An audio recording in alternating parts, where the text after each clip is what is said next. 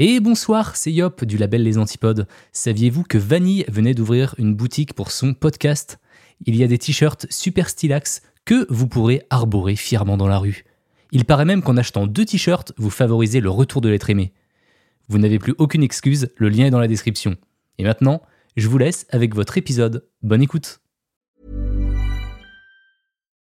Millions plans Noom, like Evan, who can't stand salads and still lost 50 pounds. Salads, generally, for most people, are the easy button, right? For me, that wasn't an option. I never really was a salad guy. That's just not who I am. But Noom worked for me. Get your personalized plan today at Noom.com. Real Noom user compensated to provide their story. In four weeks, the typical Noom user can expect to lose one to two pounds per week. Individual results may vary.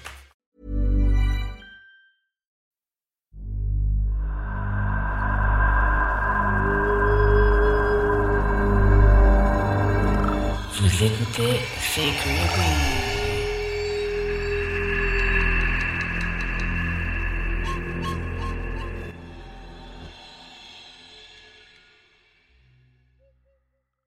Hello, hello, welcome back pour un nouvel épisode de C'est Creepy podcast dans lequel je vous parle de tueurs et tueuses en série paranormale et mystères en tout genre. Aujourd'hui, on va parler de Robert Je ne sais pas si vous en avez déjà entendu parler, mais c'est une affaire de fou.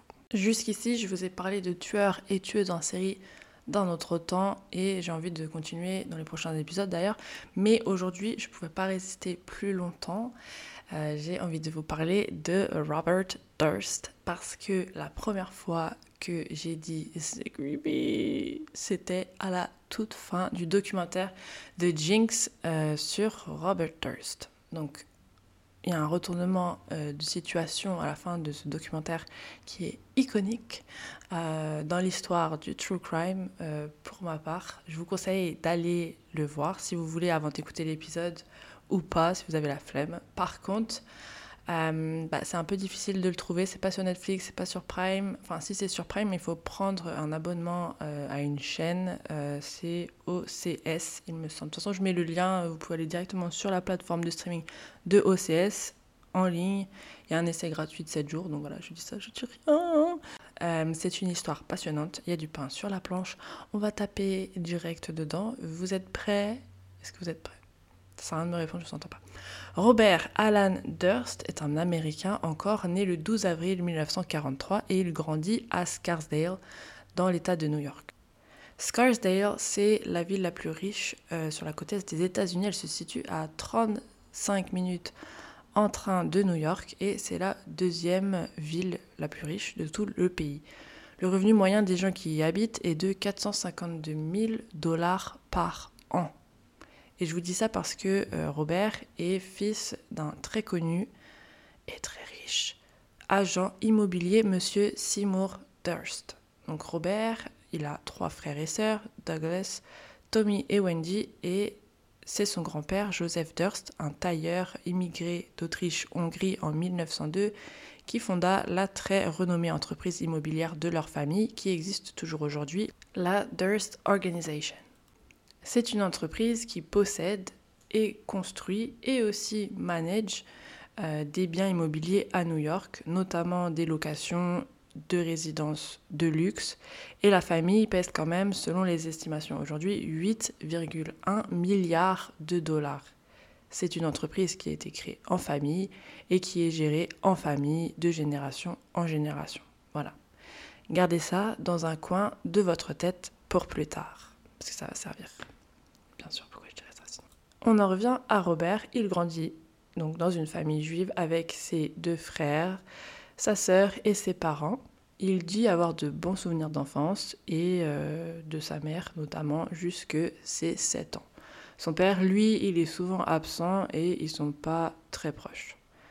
Justement, à ses 7 ans, il raconte euh, un épisode... Un des fantômes Excusez-moi, je viens de vivre un épisode paranormal. Euh, donc il raconte un épisode traumatisant pour lui. Son père vient le réveiller un soir, euh, enfin une nuit plutôt. Il lui dit de venir avec lui, de venir voir sa mère. Il l'emmène devant une fenêtre qui donne sur une petite partie du toit de la maison et là, sa mère, il la voit se tenir debout en chemise de nuit, en plein hiver, dehors en pleine nuit. Euh, son père lui dit de lui faire coucou à maman et c'est ce qu'il fait, mais il dit ne pas savoir si sa mère euh, le remarque ou pas. Et soudain, elle tombe du toit. La domestique hurle Elle est tombée du toit Et son père lui dit calmement de retourner se coucher, le spectacle est fini. Alors il lui dit pas euh, le spectacle est fini, mais enfin pourquoi tu viens le réveiller pour lui dire de venir voir sa mère qui se suicide en live. Bref. Tout le monde dit qu'elle a glissé du toit. Ça paraît même dans les journaux, la femme d'un riche agent immobilier a glissé du toit en pleine nuit et est décédée, blablabla. Bla bla. Mais les réelles causes de cette chute et de sa mort restent quand même assez floues et euh, bizarres. Parce que pourquoi euh, tu vas pas, enfin je sais pas, pourquoi tu fais pas quelque chose? Euh, c'est un peu bizarre aussi la comment dire, la scène, tu vois que quelque chose va se passer sur le toit, tu as le temps d'aller chercher ton fils, de lui dire de venir voir, enfin dans le plus grand des calmes. Et euh, enfin bref, le timing est un peu aussi euh, étrange. Il assiste à l'enterrement de sa mère, auquel il dit avoir fait euh, une espèce de crise, parce que les gens lui disaient voilà, maman, t'inquiète, elle va être dans la boîte, et lui, bah, il pète un câble, il dit bah pourquoi vous vous la mettez dans la boîte? Enfin bref, il comprend pas euh, le concept et, c'est normal, il a 7 ans. Depuis les débuts, euh, il s'entend pas très bien avec son frère déjà, donc Douglas, qui est un peu plus jeune que lui, de 2 ans plus jeune que lui, et ils vont même aller chez le psy pour cette rivalité qu'ils avaient. Et en 1953, il y a un document euh, daté de leur psychiatre dans lequel il dit que Robert aurait une décomposition de personnalité. Alors je sais pas ce que c'est, j'ai jamais entendu euh, parler de ça, ça a l'air un peu dramatique. Mais euh, voilà, décomposition de personnalité, et il dit même que peut-être il serait atteint de schizophrénie. Donc à ce moment-là, il avait 10 ans. Après la mort de sa mère, il fugue beaucoup de la maison, de l'école.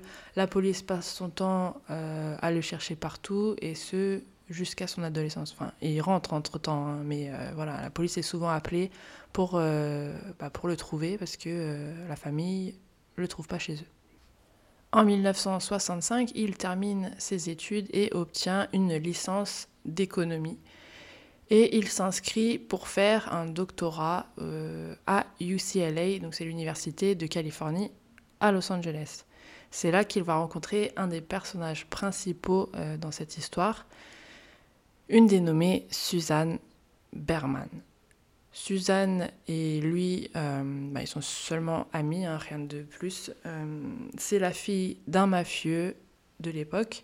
Elle est écrivaine et elle écrira plus tard euh, plusieurs livres sur son enfance et sur la mafia. Donc voilà, comment c'était de grandir avec un père mafieux.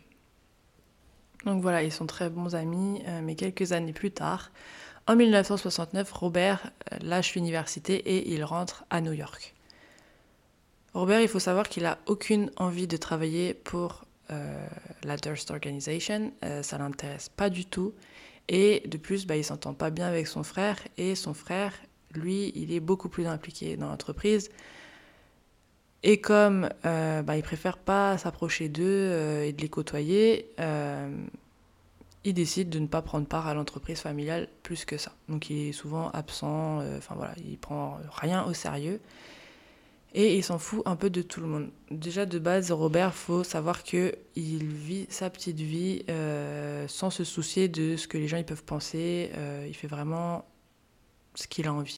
Et d'ailleurs, quand on l'écoute parler, ben, il dit souvent, voilà, les gens ils sont pas intéressants leur sujet de conversation, ça m'intéresse pas. Moi, euh, je les trouve vraiment moyens. Enfin, voilà quoi. En gros, il est supérieur à tout le monde. Et pour vous dire à quel point il s'en fout des gens, il a une passion, c'est d'uriner en public. Enfin, une passion. Il y a des vidéos de caméras de surveillance qui le filment en train d'uriner dans des magasins. Donc, il urine dans une pharmacie, euh, à la caisse, au calme, juste après avoir payé. Il est en train de remballer ses articles.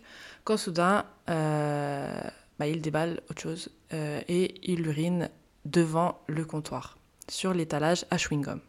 mais il connaît bien les propriétaires, donc voilà, ça passe. À la place, au lieu d'aller travailler avec sa famille euh, voilà, pour l'entreprise, il décide de faire sa vie de son côté. Il ouvre un petit magasin du style magasin bio qu'il appelle All Good Things en 1970. Un an plus tard, il rencontre Kathleen McCormack et après deux jours avec elle, il l'invite à emménager avec lui dans le Vermont. Et bon, bah, ça fait deux jours, mais euh, elle dit OK. Et euh, ben, Kathleen, elle est aussi enthousiaste que lui à propos du magasin, donc voilà, euh, il est content. Et tout se passe bien. Il se marie le 12 avril 1973, le jour de l'anniversaire de Robert. Très romantique. Cette même année, il vend son magasin parce que son père lui met la pression. Il veut qu'il revienne à New York pour participer à l'entreprise familiale. Donc Robert, il n'a pas du tout envie de retourner à New York, encore moins pour faire plaisir à son père, mais il le fait quand même parce que c'est l'aîné et que normalement ce sera lui qui devra diriger la société après lui. Donc ça, c'est quelque chose que son père, il n'arrête pas de lui rabâcher. Euh, Robert dit que tous les octobres, ils allaient rendre visite à la tombe de leur mère au cimetière et son père euh, en profitait pour lui faire un speech sur le fait qu'il fallait qu'après sa mort, Robert vienne lui aussi sur sa tombe pour lui raconter euh, tout ce qui se passait à l'entreprise, etc., etc. Donc Robert, à contre-coeur, il revient avec sa femme Kathleen vivre à New York. Et là, je ne sais pas si c'est fait exprès ou pas, mais euh, il va mettre court euh, très vite à son travail euh, bah, en tant que héritier de la firme. Il va être viré très vite par son père quand ils le surprennent en train de pisser dans la poubelle de son oncle. Là, son père, bon bah, voilà, ça la fout mal. il décide de mettre son frère Douglas aux commandes à la place. Et Robert, même s'il en avait rien à faire de l'entreprise, juste par ego, ça lui plaît pas qu'on le déshérite. Donc son frère et lui, je l'ai dit, s'entendent pas très bien. Mais alors là, Robert, euh, ça prend vraiment euh, une autre tournure. Il accuse son frère de lui voler ce qui aurait dû lui revenir et ça crée une petite bagarre dans la famille. Enfin petite. Robert l'aurait menacé de le tuer et il attaque Douglas en justice pour avoir sa part. Au final, la Durst Organization lui file 65 millions de dollars en 2006 pour ne plus jamais avoir à entendre parler de lui. Bye bye. Prends ton fric et casse-toi. Pendant ce temps-là, euh, dans son couple, euh, ça se passe pas très bien. Il s'entend pas trop avec sa femme. Et euh, en plus de ça, il s'implique pas du tout avec sa belle famille. Euh, il dit que leur conversation l'ennuie à mourir. Alors que pourtant, euh, eux, ils essayent de parler avec lui, ils veulent en savoir plus sur lui, sur sa famille, c'est quand même intéressant. Il, pèse dans le game, 880 millions, bah, parle, parle-nous de ta, de ta vie de riche. Mais lui, il veut parler de rien avec eux. La mère de Cathy, elle se donne du mal, elle essaye de trouver d'autres sujets, euh, mais Robert, aucun effort. Il dit clairement dans le documentaire qu'il était forcé de côtoyer ces Américains moyens, que ça l'épuise de devoir aller les voir, de s'asseoir avec eux, de partager un repas. Vraiment, il est au-dessus de tout ça. Sa femme Kathleen essaye euh, de le convaincre bah, de faire un effort, mais euh, ça marche pas. Donc voilà, dans ce couple, ça se passe pas bien du tout. Kathleen, elle doit toujours dire à Robert où elle se trouve, elle doit lui téléphoner, peu importe où elle va. Et justement, un dimanche soir, alors qu'elle est chez sa meilleure amie, elle doit partir immédiatement parce que euh, Bob, alors des fois il l'appelle Bob, hein, Robert, Bob, voilà, parce que euh, Robert euh, lui passe un coup de fil et lui dit tu dois rentrer immédiatement, voilà. Il n'est pas content. Donc elle part un peu perturbée et elle dit à son ami en partant que si jamais il m'arrive quelque chose, il faut que tu te méfies de Bob. Car elle allait lui annoncer qu'elle souhaitait divorcer. Good luck. Accessoirement, elles devaient se retrouver toutes les deux le lendemain à New York parce que Kathleen euh, avait cours, donc elle était en études de médecine. Et devinez quoi? Kathleen ne vient. Elle ne répond pas au téléphone et aucune de ses amies n'a de nouvelles. Robert appelle le frère de Kathleen, Jim, pour demander bah, Elle est où Kathleen hein? Voilà, il fait genre que lui aussi, il aimait du sien. Alors que Robert, on te rappelle que tu es la dernière personne à l'avoir vu. Une semaine plus tard, tout le monde parle de sa disparition dans les journaux, notamment parce que sa meilleure amie Gilbert a tout de suite capté que quelque chose clochait. Ses amis viennent tout ensemble à la police pour témoigner de tout ce qu'elles savent euh, et qu'elles trouvent chelou sur Robert. Et Gilbert leur dit que la dernière chose que Kathleen lui a dit était de se méfier de Robert, justement, si jamais il lui arrivait quelque chose. Mais bon, les policiers sont pas convaincus, ils s'y mettent pas à fond et euh, bah voilà, vous connaissez la rengaine. Ils convoquent quand même Robert pour lui demander sa version de ce qu'il s'est passé cette soirée-là.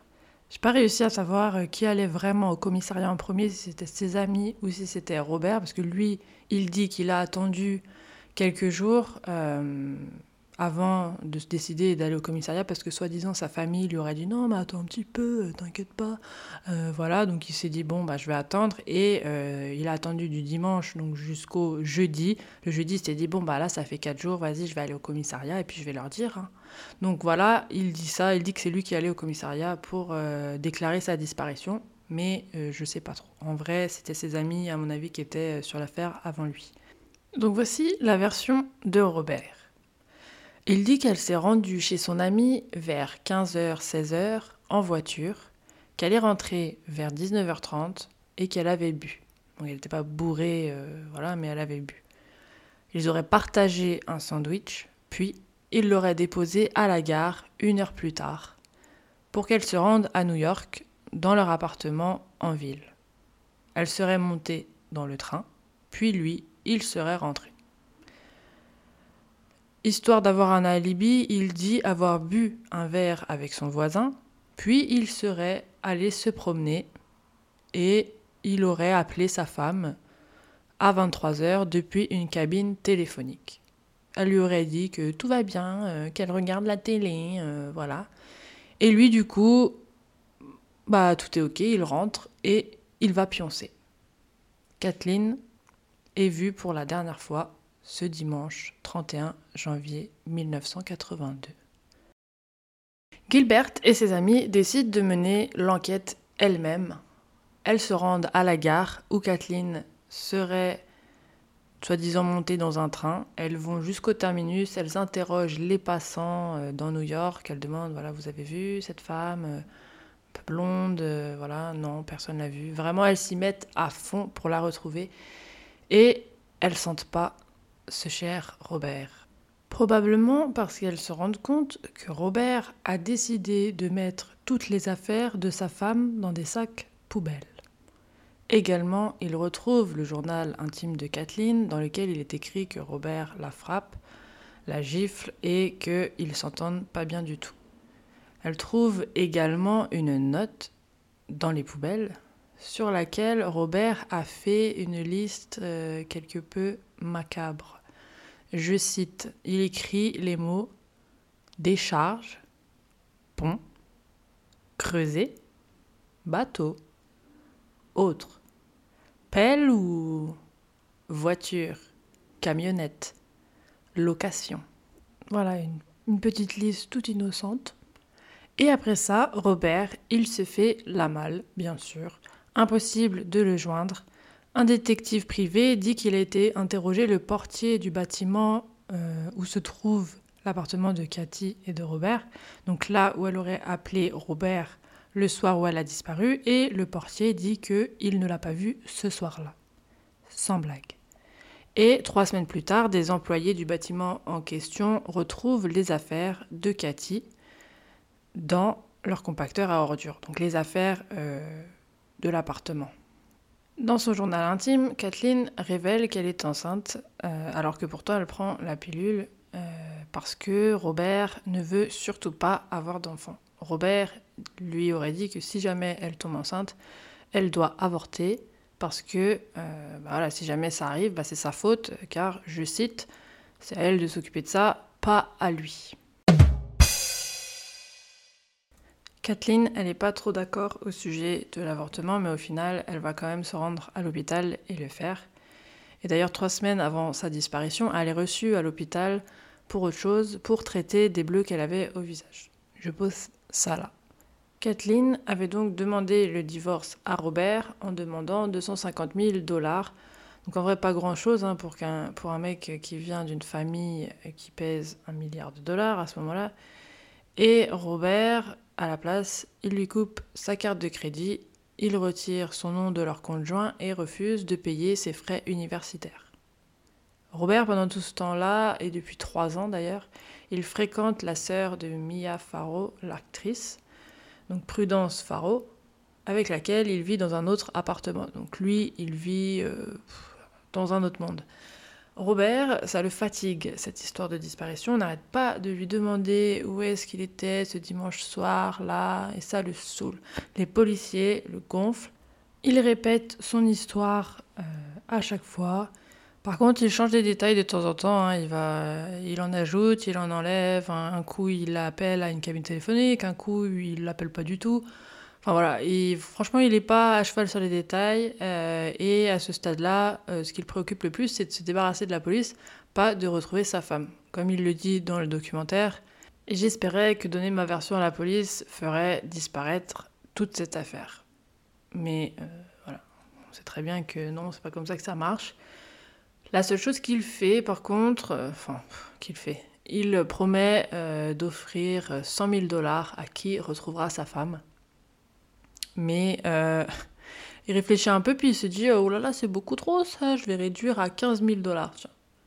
Je vois pas trop en quoi ça lui pose un problème euh, et pourquoi il réduit la somme, parce que vu qu'il sait très bien qu'on va jamais la retrouver, personne va jamais lui demander euh, bah, ces 100 000 dollars, donc je vois pas l'intérêt de réduire la somme de 100 000 à 15 000. Enfin, incompréhensible, euh, mais au final, vu le personnage, ça m'étonne pas. Là, Robert, il commence à s'enfoncer un petit peu quand même. Et son amie Suzanne, vous vous souvenez Suzanne Berman qu'il avait rencontrée à la fac à Los Angeles, elle s'implique. Elle s'implique à la place de Robert et en son nom dans l'enquête parce qu'elle voit qu'il a du mal à faire semblant. Et c'est quand même assez préoccupant vu que c'est la dernière personne à avoir vu sa femme vivante et que tout le monde est un peu euh, braqué sur lui.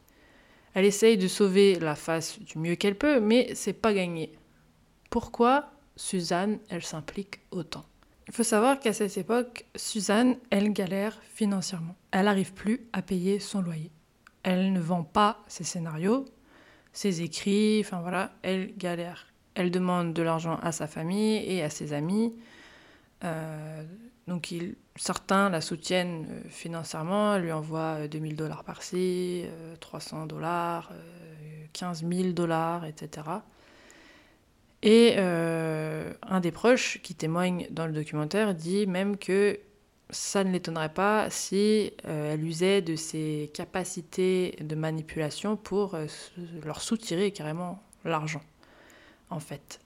Elle était tellement désespérée que elle aurait pu faire chanter certaines personnes contre de l'argent. Et notamment, on pense à son ami millionnaire, Robert, sur qui elle sait beaucoup de choses. Quand on lui demande pourquoi elle aide Robert euh, à ce point-là, parce qu'il est carrément louche aux yeux de tout le monde maintenant, elle dit qu'ils ont une amitié très spéciale, qu'il a besoin d'elle. Ça, c'est sûr, il a besoin d'elle, mais tout le monde a compris que maintenant, Suzanne, elle sait quelque chose à propos de la disparition de sa femme, Kathleen, et ça, tout le monde en est convaincu. Justement, la police, elle va rentrer en contact avec Suzanne et elle lui dit euh, Bah, on aimerait bien t'interroger. À ce qui paraît, tu saurais beaucoup de choses sur Robert et peut-être euh, bah, ce qui, ce qui s'est passé euh, quand sa femme a disparu. Et son premier réflexe à Suzanne, et sûrement son dernier d'ailleurs, c'est de le dire à Robert. No, God! No, God, please, no! No! Avant de la rencontrer, l'enquête de la police de New York continue et ils ont du mal à faire coïncider tous les détails de la version de Robert. Le voisin avec qui il aurait bu un verre est interrogé et celui-ci leur dit qu'il n'a pas vu du tout Robert ce soir-là, ils n'ont jamais bu de verre, que c'est un mensonge. Et euh, voilà, donc l'affaire, elle avance pas tellement que ça parce que la police, elle rame. Robert demande le divorce de sa femme huit ans plus tard pour abandon marital. Donc j'ai traduit de l'anglais, je sais pas si en français ça se dit comme ça, mais en gros il dit voilà, elle est plus là, donc s'il vous plaît, débarrassez-moi de ce mariage. Ensuite, l'affaire reste sans conclusion. Car la seule personne qui aurait pu savoir quelque chose, cette Suzanne, est retrouvée morte à son domicile à Los Angeles, execution style, donc c'est-à-dire d'une balle qui a été tirée dans son dos. Elle est retrouvée le 24 décembre 2000. Ce sont ses voisins qui signalent que sa porte est ouverte et que ses chiens sont en liberté dehors, qu'il y a des colis qui s'amassent devant sa porte et euh, à part ça, il n'y a aucune trace d'effraction. Et là, on rentre dans le sujet euh, d'un des éléments super importants et super glauques de cette affaire, la lettre reçue par la police. Parce qu'en effet, quelques jours plus tard, la police reçoit une lettre datée du 23 décembre sur laquelle il est écrit l'adresse de Suzanne, 1527 Benedict Canyon, et le mot en lettres majuscules cadavre dans une écriture très bizarre. Et qui intrigue euh, surtout tout le monde, c'est que sur l'enveloppe, là où on écrit l'adresse, il y a juste écrit Beverly Hills Police. Et il y a une faute. Il est écrit Beverly au lieu de Beverly. Comme ça, à l'audio, ça s'entend pas, mais en gros, il a écrit euh, EY, alors que ça s'écrit juste Y, à la fin de Beverly. Et devinez où se trouve notre cher monsieur Robert Durst. À ce moment-là, il est à Los Angeles, il n'est pas à New York. Et comme par hasard, il rentre à New York par avion le soir où le corps de Suzanne est découvert. Mais Robert dit que la Californie, bah, c'est grand, hein. faut pas... c'est juste une coïncidence. Il n'est pas allé voir Suzanne et il refuse toute question au sujet du meurtre. Par contre, il avoue que oui, Suzanne l'a bien appelé quelques jours avant sa mort pour lui dire que la police avait l'intention de l'interroger et que lui-même, euh, il avait envie d'aller la voir juste avant Noël. Un peu grosse la coïncidence quand même. Je rappelle que la lettre à la police a été écrite le 23 décembre, dans laquelle il est signalé un cadavre à cette adresse. Donc possiblement elle est déjà morte le 23. Le 24, elle est retrouvée. Et le 25, c'est Noël. Donc s'il avait l'intention de lui rendre visite avant Noël, c'est quand même incroyable qu'elle soit morte à cette date. Et qu'il soit ni passé la voir, ni n'est au courant qu'elle est morte. Enfin bref. Et ça va pas trop convaincre la police. Du coup, Robert euh, part se cacher dans le Texas, à Galveston, parce qu'il n'y est pour rien. Et il va se déguiser parce qu'il n'y est pour rien. Mais vraiment, il loue un appartement dans le sous-sol d'une petite maison au Texas et il se fait passer pour une certaine Madame Signer, Dorothy Signer pour les intimes, encore une fois parce qu'il n'y est pour rien, bien sûr. Il se rase la tête, va acheter une perruque et s'habille désormais au rayon femme. Madame Signer est décrite par le propriétaire comme étant une femme muette, qui n'a pas de sein, parce que bien sûr le proprio il faut qu'il cale son petit commentaire perso, il dit que du coup c'était pas son genre de meuf. Et elle lui loue son appartement au sous-sol pour 300 dollars par mois. Mais euh, bah, il est content parce qu'elle est presque jamais là, donc euh, voilà. Il est surtout content aussi parce qu'elle aurait payé toute l'année en avance. Discrétion, bonjour. Pourquoi un millionnaire irait louer un appartement dans un sous-sol qui plus est dans le Texas pour 300 dollars par mois? Mais parce qu'il n'a rien à voir là-dedans, bien sûr. C'est normal, non?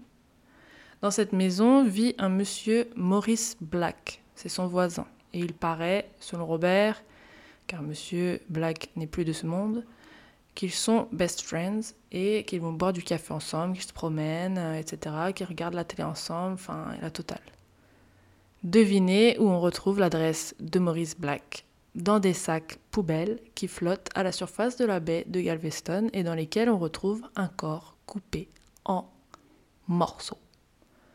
Alors je ne sais pas si Robert a compris le principe de la fuite et de la couverture, c'est-à-dire en général on part faire profil bas ailleurs, pas découper des corps ailleurs. Tous les membres se sont échoués sur la côte, à l'exception de la tête. La police la cherche donc pendant plusieurs jours.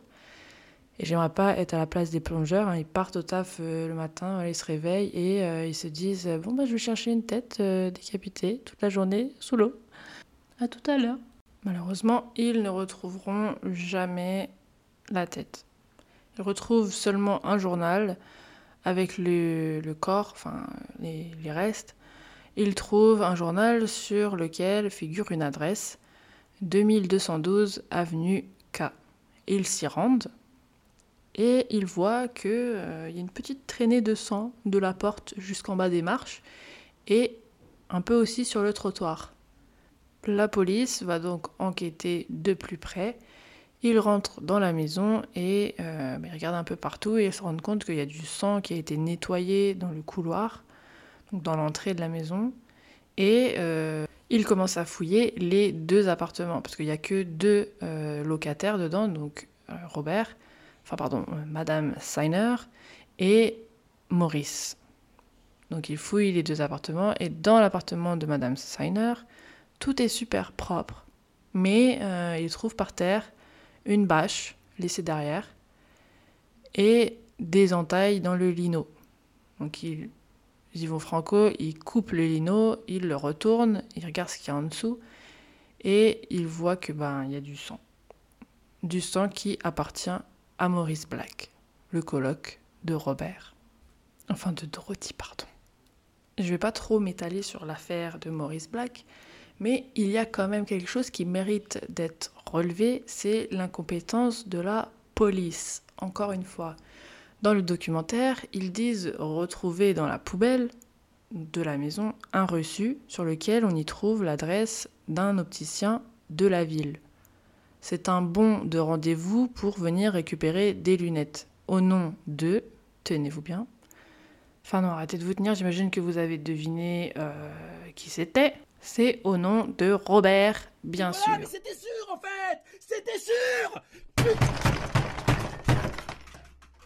Le sergent de police se rend chez l'opticien avec le papier et ils lui disent que euh, oui, monsieur Robert euh, a rendez-vous vendredi pour récupérer ses lunettes. Et là, le sergent de police, il se dit Hey, I'm Ryan Reynolds. Recently, I asked Mint Mobile's legal team if big wireless companies are allowed to raise prices due to inflation. They said yes. And then when I asked if raising prices technically violates those onerous two year contracts, they said, What the f are you talking about, you insane Hollywood ass? So to recap, we're cutting the price of Mint Unlimited from $30 a month to just $15 a month. Give it a try at mintmobile.com slash switch. $45 upfront for three months plus taxes and fees. Promo for new customers for limited time. Unlimited more than 40 gigabytes per month. Slows. Full terms at mintmobile.com. Millions of people have lost weight with personalized plans from Noom, like Evan, who can't stand salads and still lost 50 pounds. Salads, generally, for most people, are the easy button, right? For me, that wasn't an option. I never really was a salad guy. That's just not who I am. But Noom worked for me. Get your personalized plan today at Noom.com. Real Noom user compensated to provide their story. In four weeks, the typical Noom user can expect to lose one to two pounds per week. Individual results may vary. Euh, S'il passe, vous me passez un coup de fil. Ok Voilà, je vous passe ma carte. Euh, puis voilà, il s'en va. Alors, sauf erreur de ma part, on a retrouvé un corps démembré, trouvé à une adresse à laquelle apparemment deux personnes y habitent. L'un est mort et l'autre, on ne sait pas où il est, mais c'est une personne louche qui se fait passer pour une femme. Parce que, euh, oui, à ce moment, ils savent que c'est une couverture. hein. Et le dernier indice en date, qui a été laissé là, je ne sais pas, comme un cadeau, ils trouvent le nom d'une personne, le nom d'un homme dans les poubelles qui a littéralement rendez-vous à un endroit précis ce vendredi. Et le sergent, il se dit pas que peut-être ce serait le moment parfait pour le choper, non? Non, pas du tout. Il lui donne sa carte pour que l'opticienne, elle le rappelle au cas où ce Robert, il se pointe. Mais voilà, sans plus. Il y aura personne sur le parking pour euh, voir vendredi euh, si la personne vient. Euh, non, il s'en fiche. voilà, il laisse sa carte et puis il repart. Bref. C'est honteux Et le pire, c'est que dans cet épisode où il explique tout ça, il parle tranquillou bah, de ce qui s'est passé et voilà, ça lui paraît normal que c'est la procédure qu'il a employée à ce moment-là, de donner sa carte et puis euh, d'attendre des nouvelles si jamais euh, le suspect numéro 1 se présente. Enfin bon. À noter que dans le sac poubelle, il trouve également un ticket de caisse d'une scie. Vous savez, le truc qu'on utilise pour couper du bois ou des corps. Donc clairement, la personne qui a laissé son reçu, c'est la même personne qui a acheté une scie pour découper son voisin. Mais c'est pas une priorité d'aller l'attendre pour le choper chez l'opticien. Non. Bon, passons, parce qu'il m'énerve celui-là.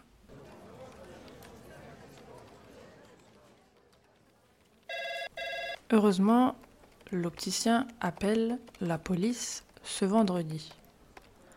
Et le sergent, il est incroyable parce qu'il se rappelle plus qui c'est, euh, cet opticien euh, qui l'appelle ce jour-là. Mais bon, il se ressaisit et euh, il y va. Et il arrive pile au moment où euh, Robert part avec sa camionnette, enfin son 4x4. Et du coup, il l'arrête, il le met sur le bas-côté. Et devinez ce qu'il voit à l'arrière de la voiture. Une scie. Et là, la police, elle est toute contente, bien sûr, ils se félicitent, etc. Mais quand ils voient Robert, ils se disent Mais non, c'est pas possible. C'est pas possible que ce soit lui qui ait fait ça. Je sais pas. Ils n'arrêtent pas de dire que le mec, il a l'air trop calme, trop gentil, et que ça a pas l'air d'être quelqu'un qui tue et des membres quelqu'un d'autre. Et moi, j'ai envie de vous dire, on dirait pas que vous êtes flic. Au Texas, ils n'ont aucune idée de qui est Durst. Ils sont abasourdis quand Durst euh, dit qu'il n'a pas de problème à payer les 250 000 dollars de caution, euh, qu'il les a pas sur lui, mais demain matin, euh, il n'y aura pas de problème. Il paye et il est libéré. Ensuite, ils apprennent assez vite qui il est, qu'il est suspecté dans la disparition de sa femme, etc. Et là, les journaux repartent de plus belle. On parle de lui partout. Robert Durst par-ci, Robert Durst par-là. Robert est appelé à comparaître au tribunal, mais bien sûr, pas de nouvelles de Robert. Robert est de nouveau en fuite.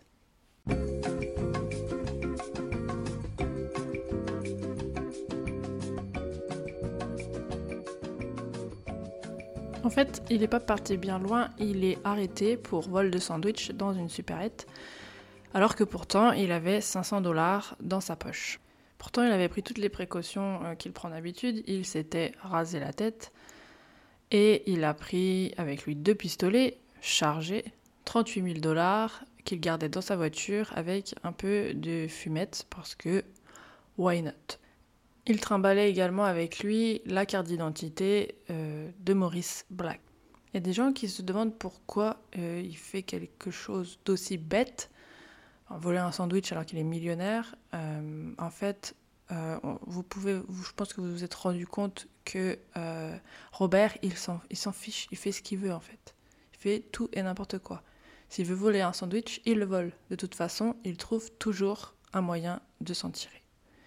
Et c'est la vérité parce que en 2003, il est jugé pour le meurtre de Maurice Black et il va expliquer que oui, il a bien tué Maurice, mais que c'était un accident. Ils se sont battus et le coup de feu est parti.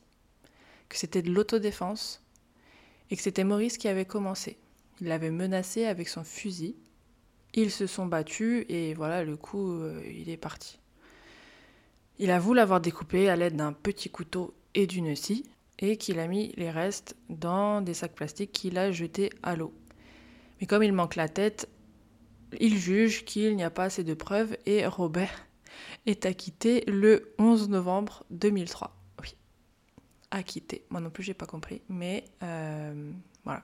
Même pas une petite amende pour avoir jeté les sacs poubelles dans l'eau, rien. Maurice Black, il était décrit comme quelqu'un de solitaire, qui était un peu grognon et euh, qui se plaignait quand un voisin fumait trop près de chez lui. Euh, Robert dit qu'il l'a sermonné une fois. Euh, Maurice lui a dit de ne pas abuser de la lumière de palier parce que c'était relié à son compteur et que du coup c'était lui qui payait. Donc il lui a dit s'il vous plaît madame, abusez pas de la lumière.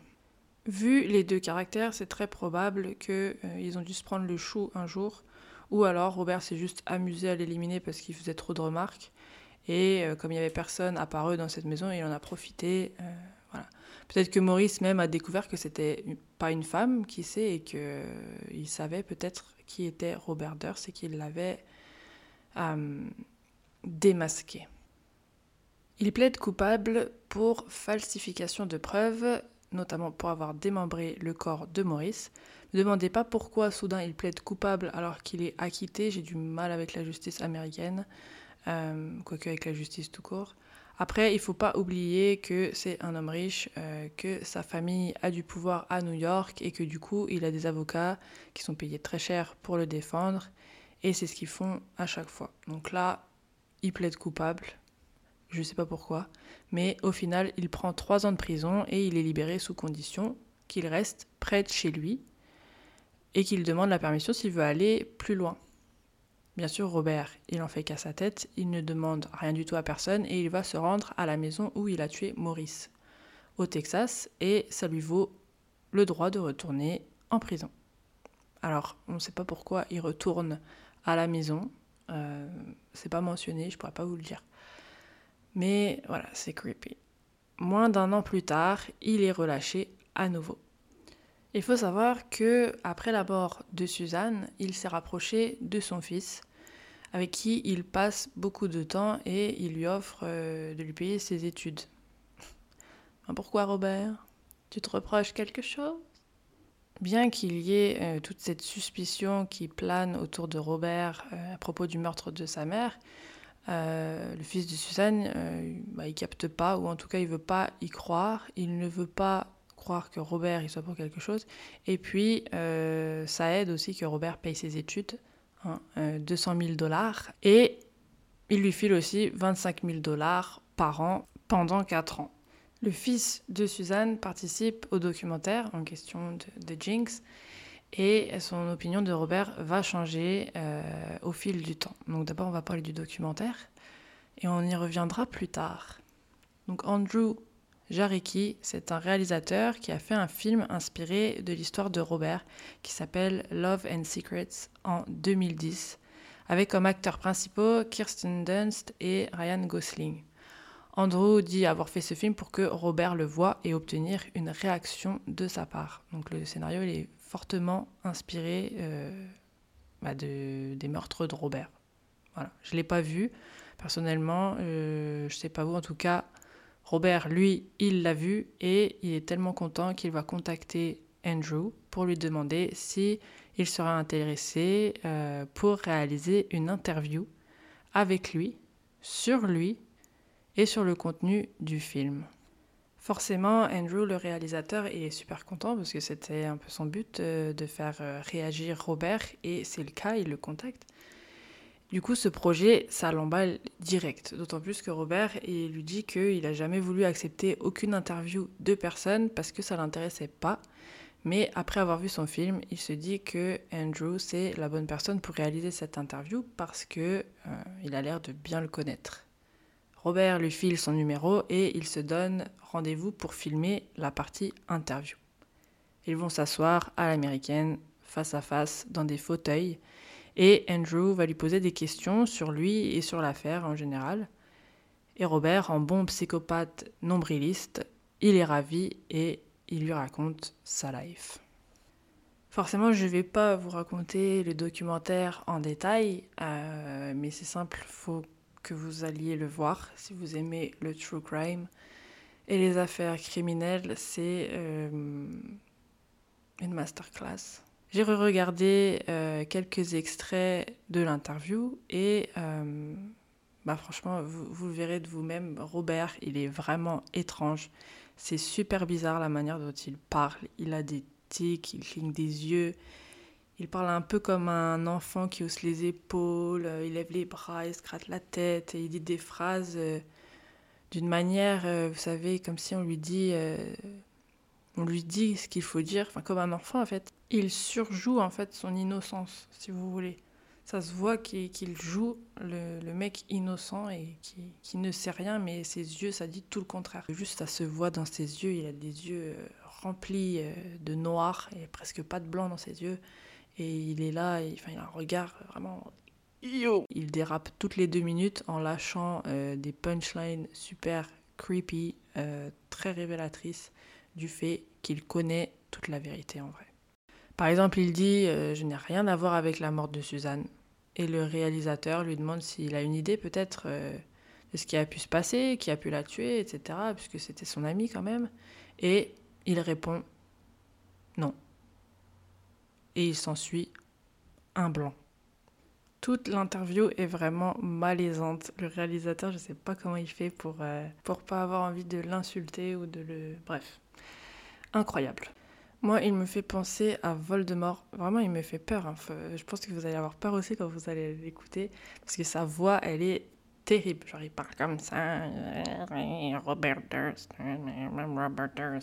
Le réalisateur, d'ailleurs, il n'hésite pas à le confronter sur des trucs qui font aucun sens dans l'affaire et où on voit bien que bah, c'est lui, forcément, qui a tué les gens, en fait. Parce que c'est ridicule. Et. euh, il lui dit voilà comment t'expliques ci, ceci, comment t'expliques cela. euh, il lui montre le mot envoyé à la police où il y a écrit cadavre dessus et Robert dit Ah, on dirait l'écriture de quelqu'un qui veut cacher son écriture avec une faute à Beverly. C'est forcément le, le, le tueur qui a écrit ça. Et il a pris un risque énorme à envoyer à la police. Oui, tout à fait. Et c'est toi en fait, Robert. Tu te souviens? Et Robert, il a toujours une réponse à tout, ou alors il évite la question, il fait semblant d'être euh, à moitié fou, euh, ou alors il comprend pas. Voilà. Après cette interview, il se passe un peu de temps et le fils de Suzanne, après avoir témoigné pour sa première partie euh, au sujet de Robert, vous savez là où il dit que bah, il le suspecte pas du tout, qu'il lui a payé ses études, etc. Il a été fouillé un peu plus dans les affaires de sa mère qui lui restait dans des boîtes qu'il avait euh, apparemment jamais ouvertes. Et euh, il trouve de vieilles lettres et il est choqué de voir que sur une des enveloppes, l'écriture est la même que sur la note de police où il y avait écrit cadavre. Il rappelle donc l'équipe de tournage pour lui faire part de sa découverte, parce qu'il est très euh, remué, hein, il le filme, il est très, on dirait il va pleurer. Euh, il leur montre la lettre en question, elle est dans une enveloppe et effectivement est écrit de la même écriture Suzanne Berman, 1527 Benedict Canyon, Beverly Hills, écrit encore une fois avec une faute. Et tout en haut à gauche, dans l'encadré expéditeur, je vous le donne en mille, il est écrit Robert Durst, 24e étage, 67 Wall Street, New York. Bien sûr, la police n'a jamais fait de comparaison ni d'expertise d'écriture. Shocking. Donc là, clairement, l'équipe du documentaire vient de remuer euh, sérieusement l'affaire à nouveau. Là, je vous mens pas que ce dernier épisode euh, du documentaire, parce qu'il y en a six en tout, il donne des frissons. Il repasse euh, les moments de l'interview où Robert parle de cette lettre cadavre en disant, je cite, Seul le tueur aurait pu écrire ça. Et il montre l'enveloppe où son nom figure noir sur blanc comme étant l'expéditeur qui détient cette écriture. L'épisode est incroyable. Le mec demande à ce qu'on l'interviewe dans le plus grand des ego trips et il euh, s'accuse du meurtre en direct live quand même. Et le réalisateur va ensuite euh, donner euh, cette nouvelle preuve à différentes personnes. L'avocat de Robert, il lui montre. Il le montre aussi à une procureure qui était sur l'affaire, donc il y a des années de ça.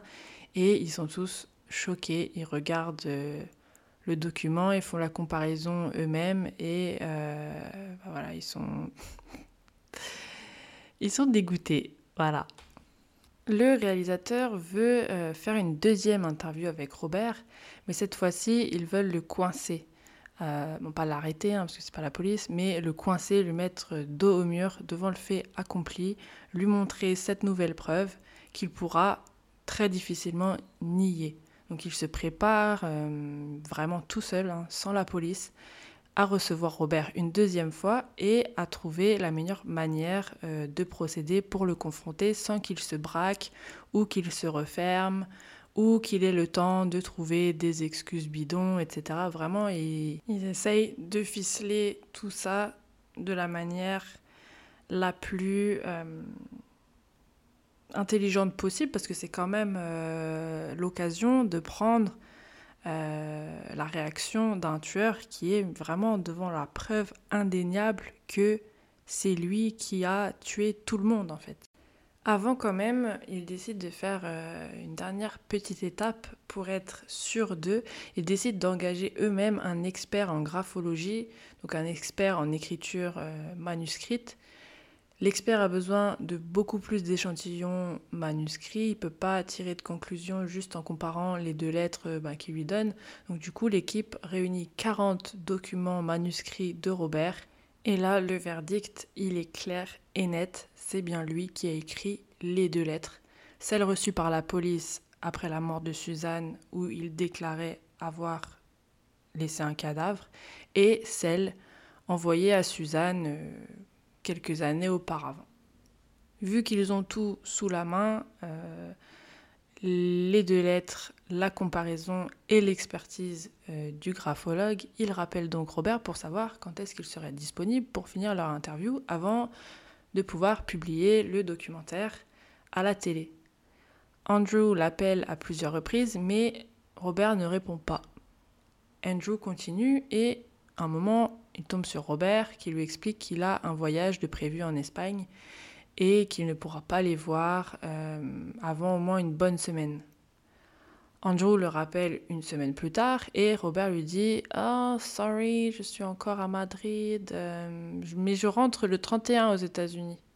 Bref, il les envoie balader.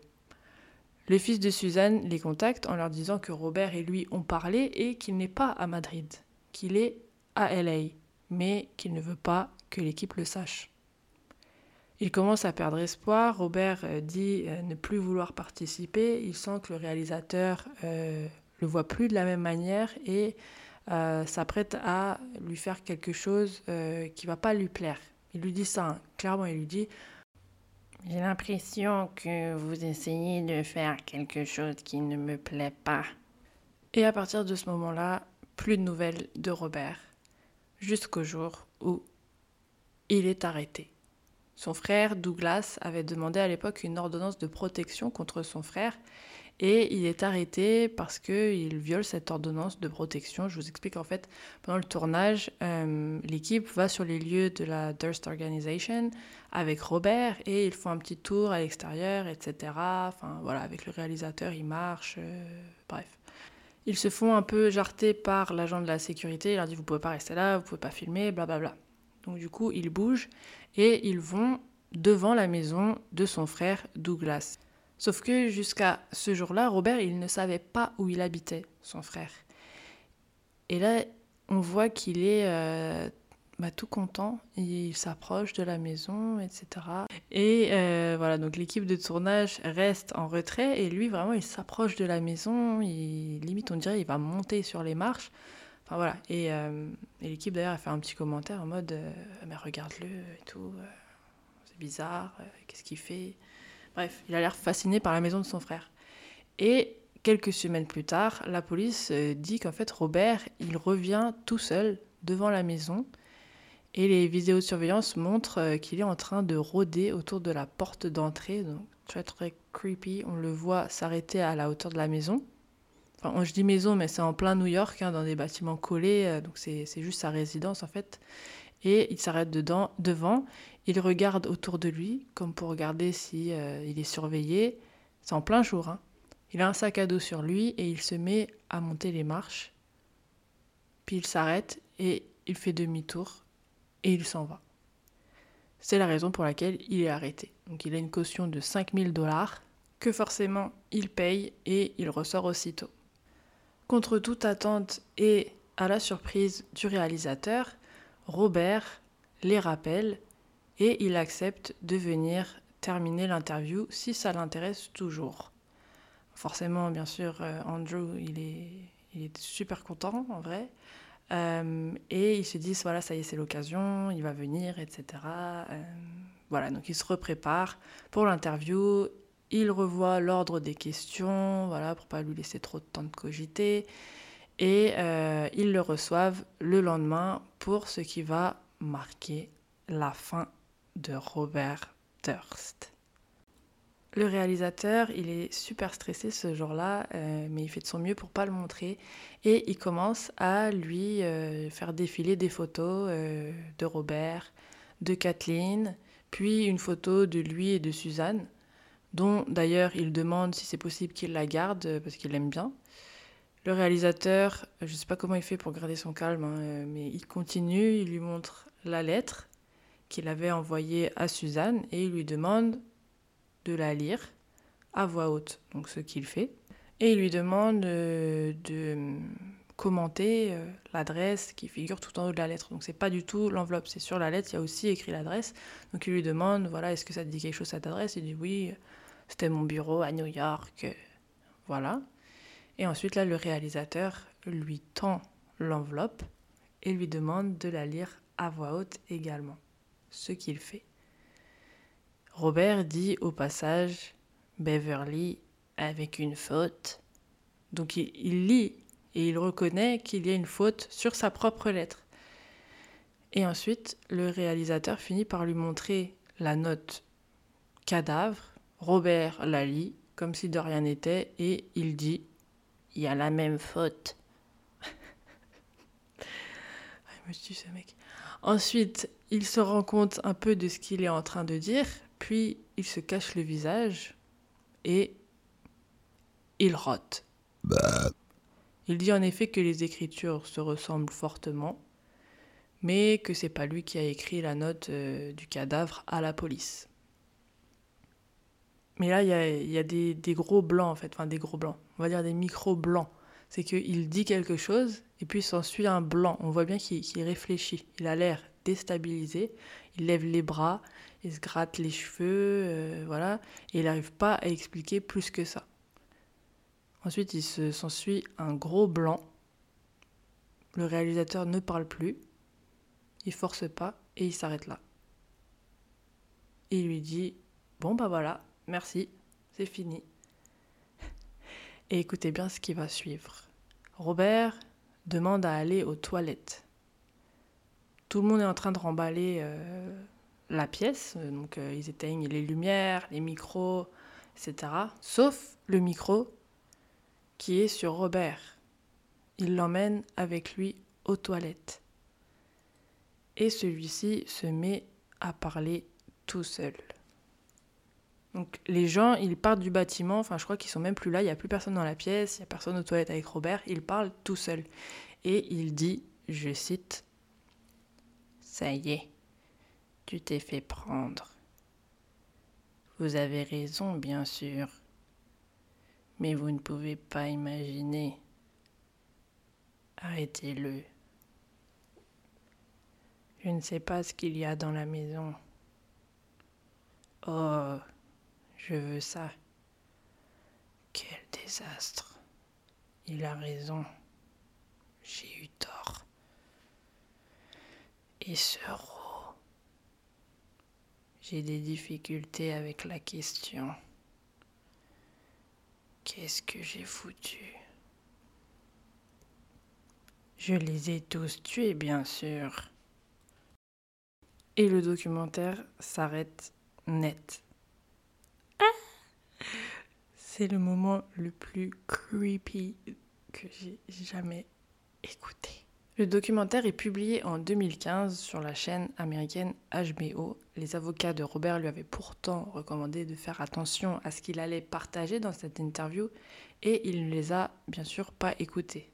Robert est arrêté le même jour de la diffusion du dernier épisode où il fait sa macabre confession. Ça me fait rire parce que la police, elle devait être assise dans son canapé six semaines de suite pour euh, voir tous les épisodes, voir la fin du documentaire. Et dès qu'ils ont vu la scène de la confession euh, de Robert, ils se sont dit Ok, let's go, on l'arrête, euh, on a ce qu'il faut, let's go. Et il est arrêté par le FBI le 14 mars 2015 à la Nouvelle-Orléans, où Robert se cachait sous une nouvelle fausse identité, Everett Ward, un pistolet avec lui armé, mais dans lequel il manquait une balle. Il pense que Robert avait l'intention de fuir à Cuba après la diffusion du documentaire. Il commence à être jugé en 2020 pour le meurtre de son amie Suzanne Berman, mais avec le Covid, euh, les délais sont rallongés et il est seulement condamné le 17 septembre 2021, donc il y a deux mois, pour l'assassinat de Suzanne Berman. Et il risque la prison à vie, enfin ce qui lui en reste. Quelques jours plus tard, les avocats de Durst font appel et demandent à ce qu'il soit rejugé parce que euh, il n'y aurait pas de preuves physiques, euh, pas de témoins, enfin bref, du blabla. Ils disent que euh, les confessions étaient obtenues, mais clairement Durst il raconte n'importe quoi. Hein, voilà, c'est pas c'est pas vraiment lui qui parle.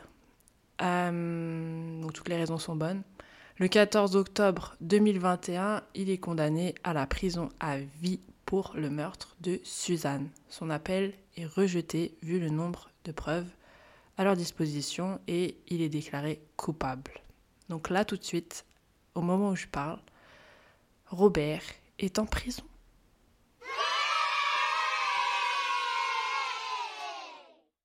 Jeez.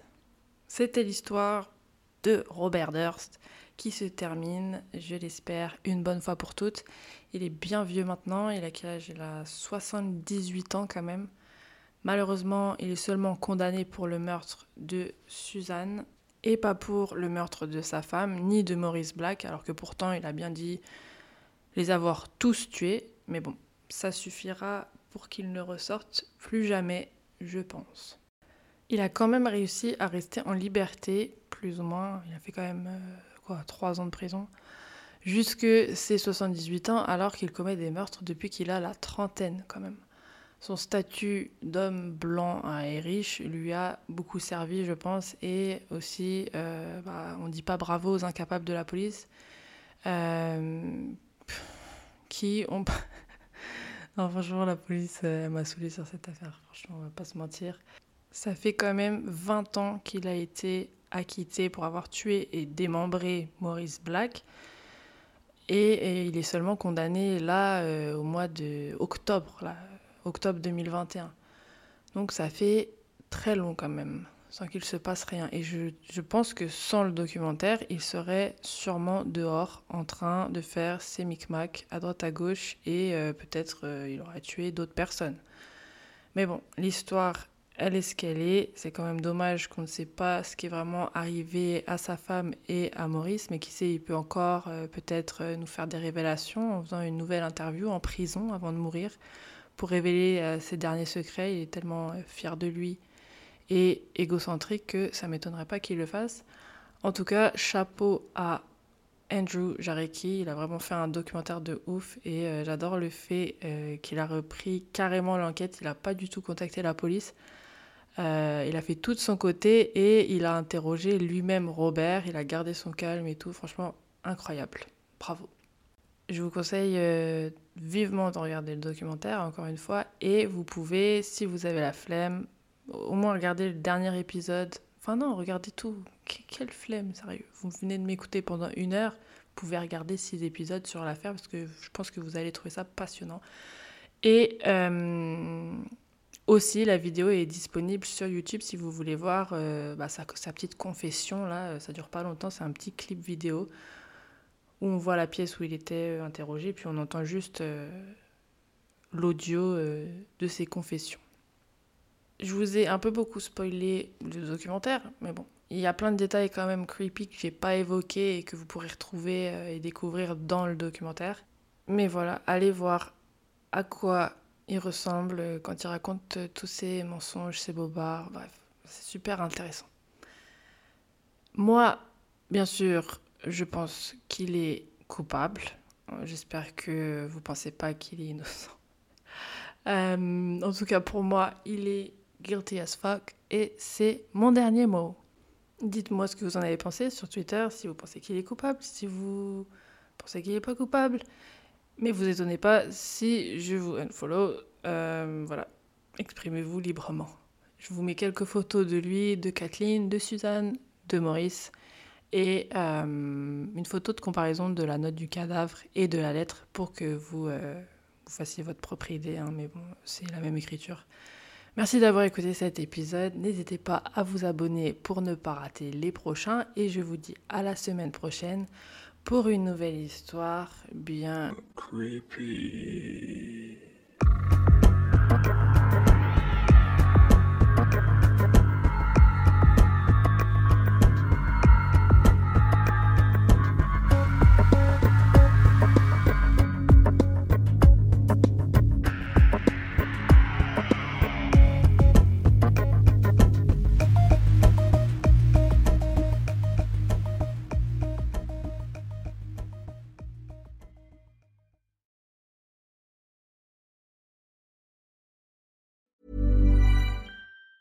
Normally, being a little extra can be a bit much, but when it comes to healthcare, it pays to be extra.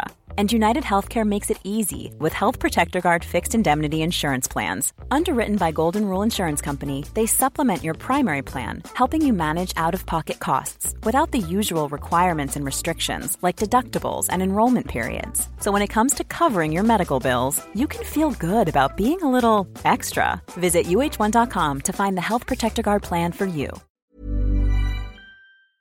T'es encore là Envie d'écouter plus d'épisodes de C'est Creepy Une douzaine d'épisodes exclusifs t'attendent sur mon Patreon. Ouais, une douzaine.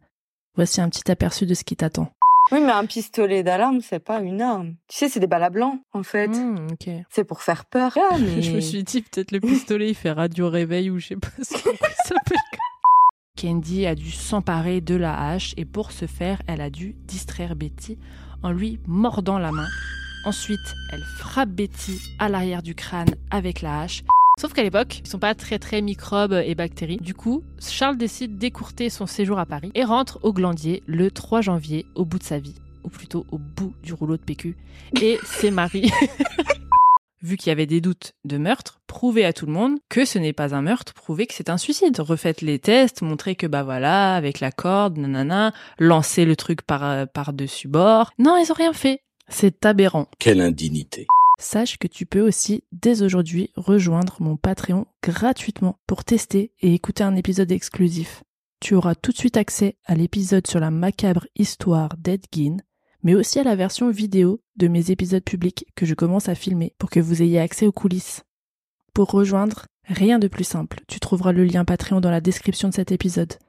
À tout de suite pour plus d'histoires bien Creepy.